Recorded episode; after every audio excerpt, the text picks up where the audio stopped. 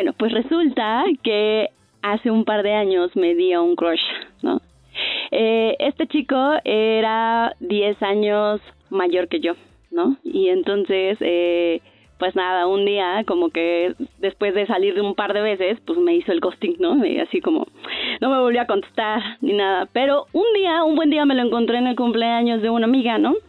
Y después, eh, como que, como que me dijo que volvíamos a salir.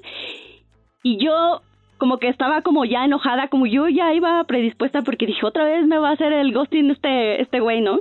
Pero no, llegó al cumpleaños de la amiga tarde, pero llegó, ¿no? Y después ya, ya saben que después de unas chelas y demás, pues decidimos como ir a un lugar como más privadito, ¿no? Y pues ya nos fuimos a echar pasión y nos qué, y ya después, eh, pues pues en mi, o sea, vaya, no soy experta, ¿no? Y entonces, pues le hice un chupetón le hice un chupetón así, tamaño gigante, ¿no? Eh, y después, pues nada, él a la mañana siguiente se fue y todo, o sea, todo normal. Pero después, cuando, cuando desperté, tenía un, un WhatsApp así enorme diciéndome que casi, casi que yo era, eh, no sé qué cosa, ¿no? O sea, como, como muy, pues sí, como pues como muy, es que no sé cómo decirlo, pero sucia, ¿no? Por, por estar haciendo chupetones, que eso no se debe hacer. Eh, y pues ya quedó así. Y pues ya a las dos semanas yo dije, pues no, ya no me va a hablar, ¿no? Y a las dos semanas que yo andaba ahí caminando por el Corona Capital, pues que me lo encuentro, ¿no? Y adivinen con quién iba, pues iba con sus hijos y su esposa, ¿no? Que se supone que ya no estaban juntos, pero pues me los encontré. Y pues nada, él se hizo el muy muy güey, ¿no? O sea, que no me veía y pues ya, yo pensé que hasta ahí iba a quedar, pero pues no. A las dos semanas me volví a escribir y yo pensando como que ya no iba a pasar nada, ¿no? Yo dije, no, pues ya. Eh, y él me dijo y se disculpó y no sé qué, este, y nos volvimos a ver. Y nos volvimos a dar otra vez, ¿no? Y, y pues ya, yo pensé que todavía ahí, pues yo ya iba, como ya todo iba a terminar ahí, pero pues no, pasó todavía un tiempo y después lo, eh, me volvió a contactar después de dos años y otra vez volvió a pasar lo mismo, otra vez me volvió a gostear, otra vez me dejó de, de, buscar y pues ya. Y entonces a mí me tomó seis años darme cuenta que pues este muchacho pues nada más no quería nada. Entonces pues yo estaba ahí no sé qué buscando, eh, pero pues así fue como terminó. Eso te pasa por Terapia políticamente incorrecta.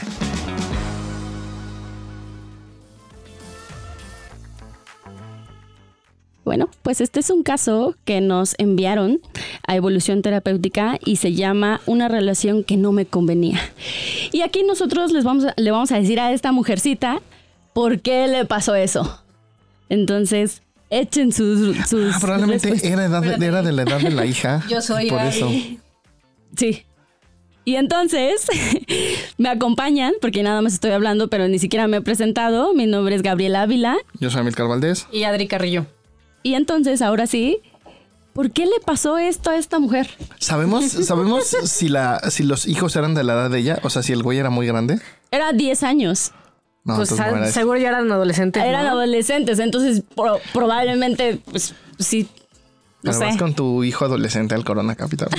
No, no, sé, nunca he ido al Corona. Pero creo que no es el tema. Creo que el tema es porque esta mujer este, ¿cuántos años? ¿Seis años? Seis años le tomó eh, para dejar la relación. Como sabiendo que además ella era el cuerno, ¿no?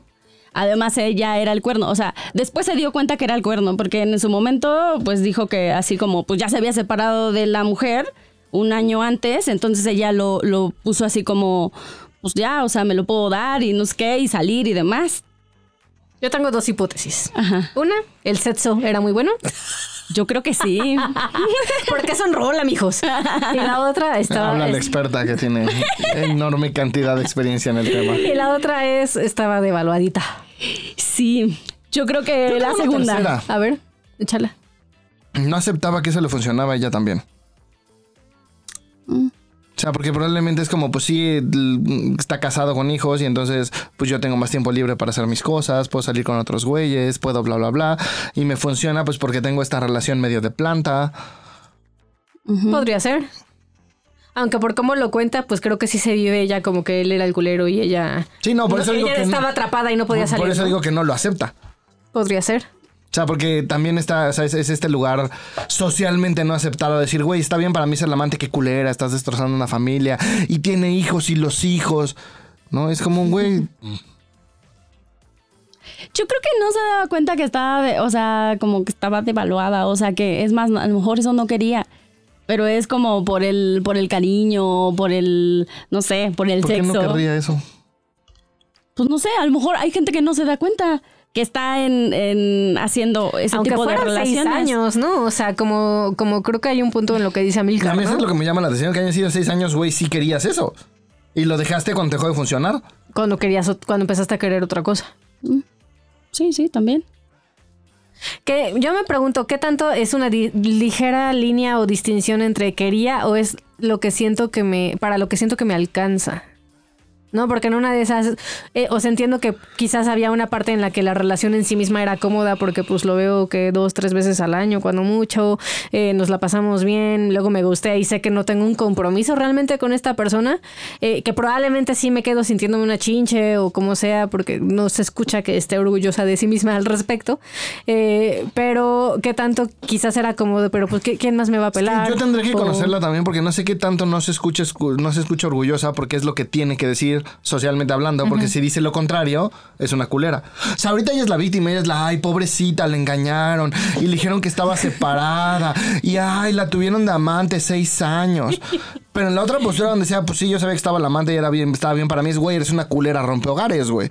Entonces mejor me voy al lugar de la víctima y digo, donde, ay, no sé, no, no sé quién Puede es, ser. pero... Sí, pero es que- estoy pensando, si es anónimo, podrías decir eso, ¿no? Como de, pues la verdad me valió pito. No, porque yo creo que más bien es este tema de la víctima soy yo y entonces pobrecita, que alguien me entienda, porque yo no sabía hacer las cosas, o sea, yo no sabía en qué me metía. Un poquito también es así. Pues sí, o sea, está, está shady, está shady. ¿eh? No hay como muchas capas en este caso. O sea, creo que, creo que no podríamos decir con certeza si le dio culpa, si no le dio culpa, este, si se sentía devaluada, no se sentía devaluada. Yo si creo le que la funcionaba, evaluación ¿no? sí es, sí es un tema ahí clarísimo. Eso, eso creo que es lo único, porque en todos los escenarios es evaluación, porque si estás, no estás devaluado y estás claro, dices, güey, sí, sí quería esto y a la chingada. ¿No? Y si estuviste ahí no queriendo eso es devaluado. O sea, creo que lo devaluado es lo único que está en no negociable. Estás devaluada, mija, cae la terapia. Y seguro el güey era feo, además. Sí. En una de esas ni cogía también como yo.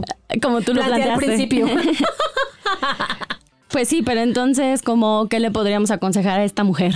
Yo creo que cae la evolución terapéutica, trabaja tu amor propio, 5 y 6 de marzo, taller 100% en línea, porque sí creo que sea lo que sea, andas bien de baladita, mija. O andabas igual y ya cambió, tiene muchos años esta historia. ¿No es 4 y 5 de marzo?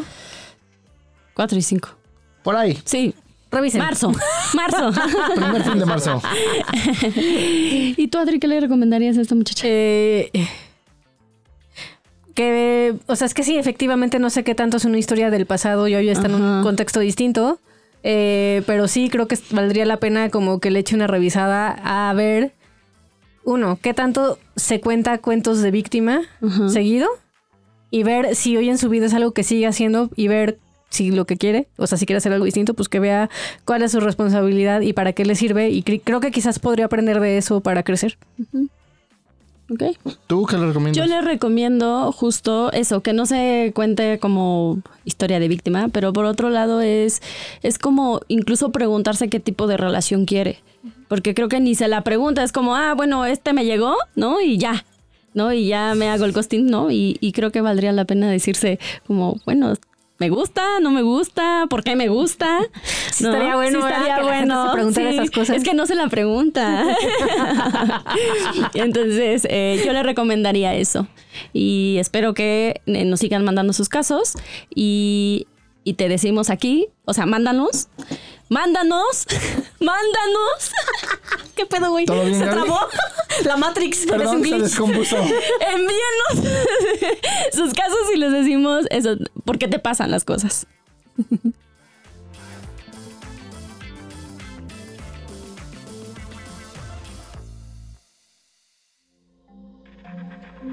Este audio está hecho en Output Podcast.